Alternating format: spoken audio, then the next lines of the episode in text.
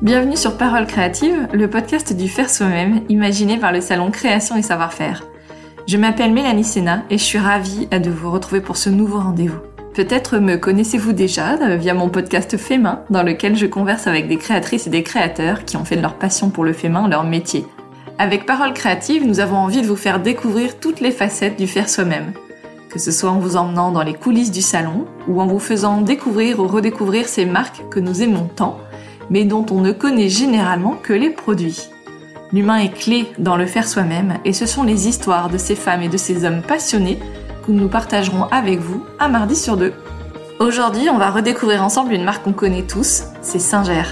C'est une plongée dans les coulisses de cette marque emblématique de la couture que je vous propose aux côtés d'Emilie, responsable marketing et communication, et de Philippe, président de Singer France. Il nous retrace l'évolution du marché de la machine à coudre et notamment comment les marques comme Singer sont passées d'un marché industriel à un marché de loisirs. Très intéressant. Bonne écoute Bonjour Philippe, bonjour Émilie, bienvenue sur le podcast Parole créative. Bonjour Mélanie. Bonjour, Mélanie. Alors, euh, ensemble aujourd'hui, on va parler de la marque Singer, qui est une marque qu'on connaît tous, euh, même si on fait pas de la couture. C'est quand même assez dingue ça c'est un, un, gros avantage pour, euh, pour notre marque d'avoir une, une, telle notoriété qui est tout à fait liée d'abord euh, principalement à la machine à coudre, puisque souvent Singer, c'est machine à coudre, c'est connu sous ce, sous ce type de produit-là. Euh, c'est une marque qui existe depuis 1851 maintenant, donc elle est, on a passé les 170 ans il y a deux ans d'ici. Mmh. Euh, c'est une marque qui est très reconnue et très liée surtout à, à, une ambiance familiale. On parle souvent d'une grand-mère quand on parle d'une singère, parce que c'est comme ça qu'on l'a découvert quand on était petit et qu'on a vu une machine à coudre pour la première fois. Euh, bon, c'est un domaine que là on essaie de, de rectifier un peu, parce qu'on voudrait bien avoir une, une, image un peu plus jeune. Donc on est train de, de, travailler, on travaille beaucoup sur ce, sur ce principe-là depuis de nombreuses années, c'est de rajeunir l'image de la marque qui était comme ancrée comme une marque de tradition, mais c'est très bien les traditions et on compte bien les maintenir, cette tradition de, de durabilité et de et de comment euh, de passage de témoins au sein d'une famille. C'est la la grand-mère qui a appris à la mère la mère qui va apprendre à la fille.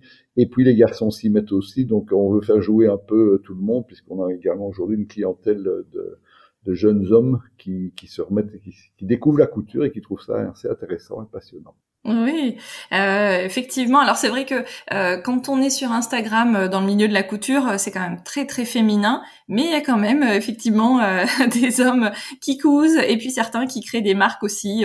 je pense aux patrons les beaux gosses, voilà pour pour une pour les patrons de couture. Mm, mm. Il y a, il y a ça, il y a aussi, il y a aussi beaucoup de d'hommes qui font de, de l'upcycling en fait sur les mm. sur Instagram, c'est-à-dire qu'ils vont transformer euh, une couverture par exemple en vêtements, en veste. Euh, voilà, il y a beaucoup de transformations justement bah, de, de vêtements qu'on porte plus en autre chose et grâce à la machine à coudre, on va pouvoir donner une seconde vie en fait à ce à ce vêtement-là. Et il y a pas mal d'hommes en fait hein, euh, sur Instagram qui qui font ça. J'ai l'impression en tout cas de plus en plus. Aujourd'hui, euh, Singer, c'est combien de salariés? Alors ici pour euh, la distribution, pour notre équipe Singer France, donc euh, où on s'occupe d'apporter les machines, de les distribuer, de faire tout le service après-vente et d'avoir les équipes commerciales sur, sur le terrain, on a une quarantaine de personnes actuellement. Maintenant, il y a certaines activités comme toute la partie logistique et transport qui est évidemment euh, comment sous-traitée. Euh, on a quand même encore une, euh, une, cellule technique euh, interne pour tout ce qui est le service après-vente, qui est un, élément très important, parce qu'une machine à coudre est malgré tout un produit euh, assez sophistiqué, qui n'est pas qui n'est pas toujours facile d'usage, donc on a besoin également d'équipes de formatrices, on a également des commerciaux évidemment sur le terrain. Aujourd'hui, la distribution, elle est, organisée de manière euh, un peu particulière dans le sens que le, les volumes les plus importants sont vendus dans la grande distribution. Quand je parle de la grande distribution, je vous parle évidemment euh, des opérateurs Internet comme Amazon ou Cdiscount. Euh, vous avez également euh, la vente dans toutes la les grandes surfaces de type euh, alimentaire euh, comme mmh. Carrefour, Leclerc ou Auchan. Vous avez également alors de la distribution chez les, ce qu'on appelle la grande distribution spécialiste, où là on touche boulanger, Darty, et puis également des buts Conforama, Enfin, on est à peu près chez tous les grands acteurs, je dirais, de la grande distribution en France, avec des produits d'entrée de gamme, des produits d'appel plutôt pour euh, amener les gens à découvrir la couture sur un, un, achat un peu plus spontané. Mais derrière ce réseau de grande distribution qui est essentiel euh, dans le mode de, le mode de commercialisation de ces produits aujourd'hui, nous avons, et nous en sommes très fiers, un réseau de concessionnaires exclusifs euh, qui représente, bon, on a une centaine de concessionnaires, mais au total, ça représente quand même euh, plus de 200 points de vente, puisque certains de ces concessionnaires ont plusieurs points de vente. D'accord. Euh, on travaille aussi beaucoup, et on les, on les englobe dans les concessionnaires aujourd'hui, c'est les magasins de tissus. Euh, oui. Là, on travaille avec les grandes enseignes de, qui vendent du tissu en France et qui ont développé des corners euh, de machines à coudre. Donc, on a également une présence assez forte là-bas. Alors, ce qui qui est la particularité des concessionnaires et de ce deuxième euh, ce réseau de vente de, de vente de, de, produits spécialistes, euh, c'est le fait que l'on vend des machines à coudre d'une gamme différente, c'est-à-dire une entrée de gamme euh, à peu près semblable à la grande distribution, mais une évolution de la gamme avec des produits euh, qui créent vraiment une appétence sur, euh, sur la couture, plus facile d'utilisation, des enfiles aiguilles automatiques, de nombreux points de couture différents, des boutonnières automatiques, et il y a tout un développement qui amène également euh, la vente de la, de la surjeteuse, qui est une machine qui permet de faire les finitions au niveau de la couture, des machines à broder également, là on parle de la sophistication, de la décoration, donc on a une gamme très complète, et alors là, on est dans des gammes de prix qui partent de 300 euros jusqu'à 2500 euros pour euh, les, les, les, machines les plus coûteuses, qui sont entre autres la brodeuse. Euh, cette articulation est très favorable parce qu'elle donne une certaine euh, sécurité au client. C'est que le client qui va acheter en grande distribution, euh, s'il veut évoluer après, il sait que derrière, il y a un réseau, et ce réseau est bien identifié du nom de notre marque, puisque les magasins Singer et les points de vente sont des points de vente exclusifs à la marque. Mm. Donc ce n'est que la marque Singer qui est distribuée chez eux. Voilà, et on sait qu'on va pouvoir aussi bénéficier d'une formation, euh, d'une prise en main euh, assistée de la, de la machine quand on l'achète. Évidemment, le but de nos concessionnaires est de, est de mmh. donner un service le, le, le, plus complet possible aux clients. Euh, c'est là que le rôle est essentiel. D'abord, à la base, ce sont aussi des gens qui sont capables de réparer les machines. Donc mmh. là, on a également, nous, en interne, des formations pour leur permettre d'évoluer au niveau de la, des actions de réparation de machines. En cas où ils ont des problèmes, la machine peut toujours revenir chez nous et peut être réparée. Maintenant, ce sont des produits très fiables, mais néanmoins, il peut arriver à certains moments, souvent dû à une mauvaise utilisation, qui fasse, euh, qu'il soit nécessaire de réparer une machine à coudre. Euh, mais surtout, ce qui est important chez nos concessionnaires, c'est qu'ils, ce sont des gens qui organisent un accueil pour les personnes qui veulent découvrir la couture, qui veulent évoluer au niveau de la couture. Certains d'entre eux organisent même des cours de couture pour faciliter euh, euh, le, le, développement de cette activité pour, pour leurs clients. Et euh, il y a également la prise en main. Quand il y a la vente d'une machine, il y a également une démonstration et le client peut toujours revenir au magasin pour être aidé. Donc c'est vraiment une notion de service dans, oui. au client final qui est, qui est à mon avis indispensable. Même si aujourd'hui, beaucoup de tutos ou de, de, de comment d'activités digitales permettent de permettre au, à l'utilisateur final d'avoir des solutions, c'est quand même toujours beaucoup plus pratique quand on est encadré par une personne qui maîtrise euh, qui maîtrise la technique parce que les meilleures images ne peuvent pas remplacer le, le, le, contact humain. Donc on est très oui, oui. nous à la sauvegarde de ce réseau de spécialistes professionnels et on a, on a d'excellents euh, partenaires à ce niveau-là qui, qui croient dans ce business-là, qui arrivent à le perpétuer, même si à un moment donné, c'est un peu été le, pro, le, le problème qu'on a eu dans, dans les, de, depuis une vingtaine d'années, euh, c'est que euh, le, le, comment, le volume de ces, enfin la quantité de ces revendeurs de machines à coudre, même les multimarques, pas seulement les Singer, euh, ont, ça n'a pas été un métier très attrayant pendant de nombreuses années. On demande à la machine à coudre, ça existe toujours. C'était un peu les questions qu'on avait quelque part au début des années 2000. Donc on a eu à cette époque-là euh, une certaine euh, crise du, du, métier et on mmh. a perdu pas mal euh, de, de, de, très bons techniciens, de très bons vendeurs euh, qui sont partis en retraite et qui n'ont pas trouvé de, de activité.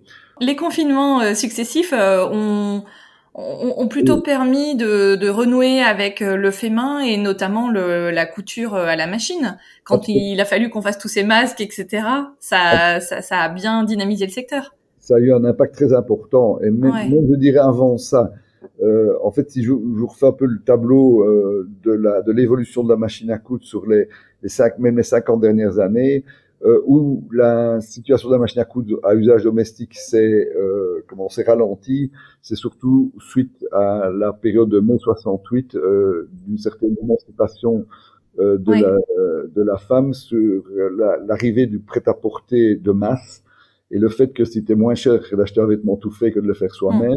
Donc ça n'a plus été une, une, activité économique dans un premier temps, et puis ça n'a pas été, ça a été une activité qui était moins appréciée. Et il y a toute une génération qui n'a plus euh, fait de couture. Il y a eu à un moment donné en France jusqu'à un million d'ouvrières d'usines qui étaient des couturières. C'était la, la, ah, oui. ah oui, je vous parle des années 70. Bon, mmh. euh, aujourd'hui, il en reste peut-être 20 000 ou 25 000. Euh, c'est devenu mmh. très très réduit au niveau industrielle. Donc, comme il n'y a plus d'industrie de la, confection, il n'y a plus de machines à coudre. Comme il n'y a plus de machines à coudre euh, au niveau du travail, il n'y a plus d'école non plus de formation au niveau des couturières. Donc, euh, l'activité, c'est vraiment a, fortement diminué, si bien qu'à un moment donné, notre clientèle, c'était du, du, du, 60 plus, quoi. C'était pas, mm. on, avait, on avait perdu quand même une grande partie de clientèle jeune.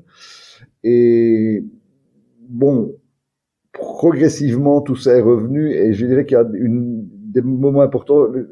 La, date de redémarrage de l'activité, je le remets plus ou moins à 2010, où il commence à, à ce moment-là l'émergence du loisir créatif. Hmm. On commence à faire des choses avec ses mains chez soi. Euh, on est fier de l'avoir fait par soi-même. On a à ce moment-là une certaine uniformité également du prêt-à-porter euh, dans, dans, dans le monde entier et les gens commencent à, quelquefois à avoir envie de personnaliser un peu plus leurs vêtements. Et je dirais, ce sont des axes qui ont permis, tout comme le disait tout à l'heure euh, Émilie au niveau de l'upcycling, il y a eu également à un moment donné, c'était la customisation. On achetait une machine à coudre parce que ça permettait de faire certaines améliorations, modifications ou originalités sur le vêtement qu'on venait d'acheter. Et donc cette tendance de 2010, c'est vraiment euh, a commencé à, à, à, naître en 2010 et on a vu nos, nos, nos, nos clients se rajeunir progressivement. Oui, oui, oui, d'accord. Un très bon coup d'accélérateur quand il y a eu l'émission Cousuma sur M6 mm. en France, euh, où la couture s'est invitée à la télévision aux heures de grandes écoutes, là où la cuisine avait pris la place et l'a toujours maintenu d'ailleurs entre-temps, et ça a eu un effet très positif. 2014 a été pour nous une excellente année, avec euh, un vrai rajeunissement de la clientèle. Là, on a vendu une machine, on a retrouvé de nouvelles clientes, et alors tout ça nous a amené à avoir un marché qui était redevenu tout, à fait stable et qui a été complètement déstabilisé par le Covid parce que il a euh, euh, véritablement explosé et mm. on a multiplié nos ventes par deux. Euh, tout ça. Ah oui, juste ça. Et on a pu le faire par trois si on avait la capacité de livrer ce qu'on ce qu'on nous ah demandait. On a été débordé par la demande, nos stocks sont vidés comme euh, ils ont fondu comme neige au soleil. Ouais, ouais, ouais. Ils se battent pour obtenir des pour obtenir nos produits. Euh, les usines ont travaillé en 3-8 euh, là où elles travaillaient euh, simplement en, un seul un seul tour de euh, un seul okay. tour. Enfin voilà, tout a été chamboulé pendant deux ans. Euh, puis ça a commencé maintenant, ça c'est depuis 2022, ça c'est on est revenu à, une, à un fonctionnement normal.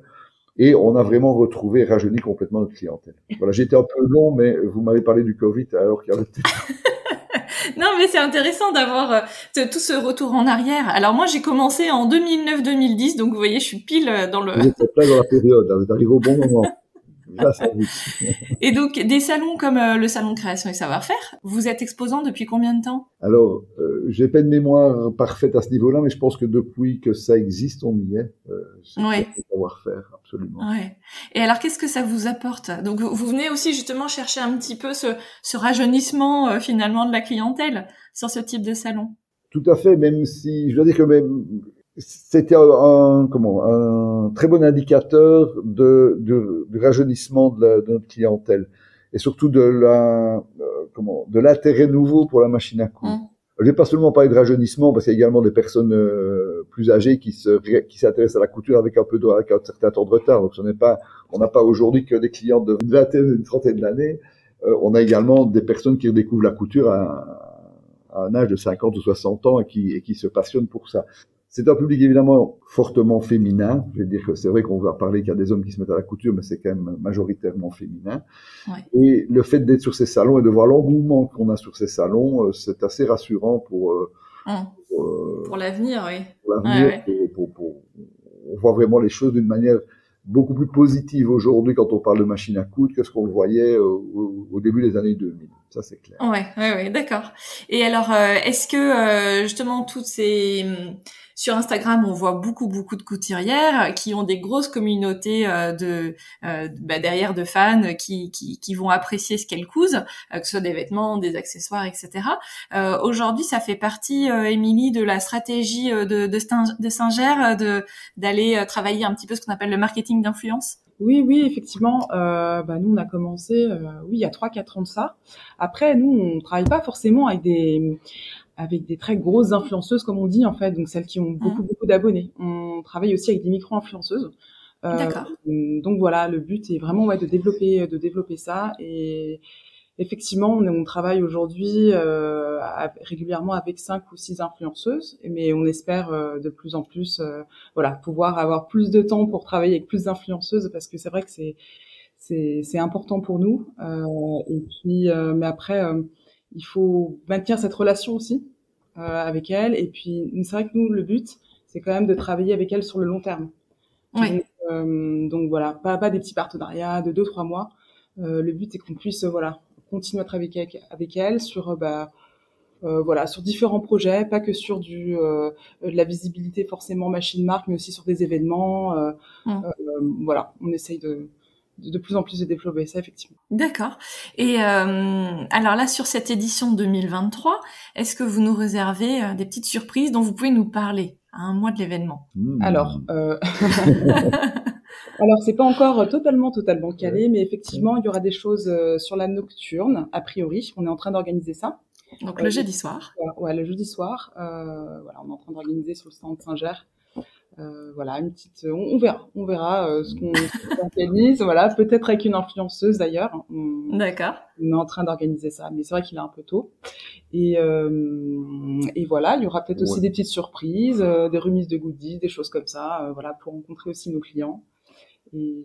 On présentera aussi de, nouveaux, de nouveaux produits. Donc on a, on a normalement une nouvelle brodeuse qui sera en avant-première sur sur le salon oui, on a une toute nouvelle euh, brodeuse qui fait qui, aussi qui, mm. qui, sera disponible, qui est disponible vraiment à partir du moment où on sera sur le salon. On les reçoit fin. D'accord. Mm. Donc euh, voilà, euh, ce sera un, c'est un produit assez intéressant. C'est une, une, couseuse brodeuse, mais euh, très accessible, facile et très amusante à utiliser. Donc c'est un produit qui va intéresser. Belle promesse. Certainement notre clientèle. Ok, très bien.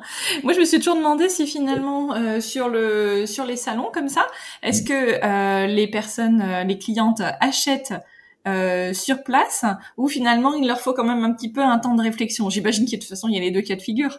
Oui, donc il y a quand même, on, on, réalise quand même pas mal de ventes sur un salon. Les gens savent qu'ils peuvent profiter quand même de temps en temps de, de petites remises ou de mm. d'actions un peu particulières. Euh, mais ils ont directement la démonstration, ils voient le produit, il y a une certaine ambiance. Donc, je vais mhm. dire que on a, on propose également des, des, des, financements pour l'achat, donc ça peut permettre également. Euh, il n'y a pas besoin de venir avec avec le portefeuille plein pour venir. On peut on peut conclure un achat.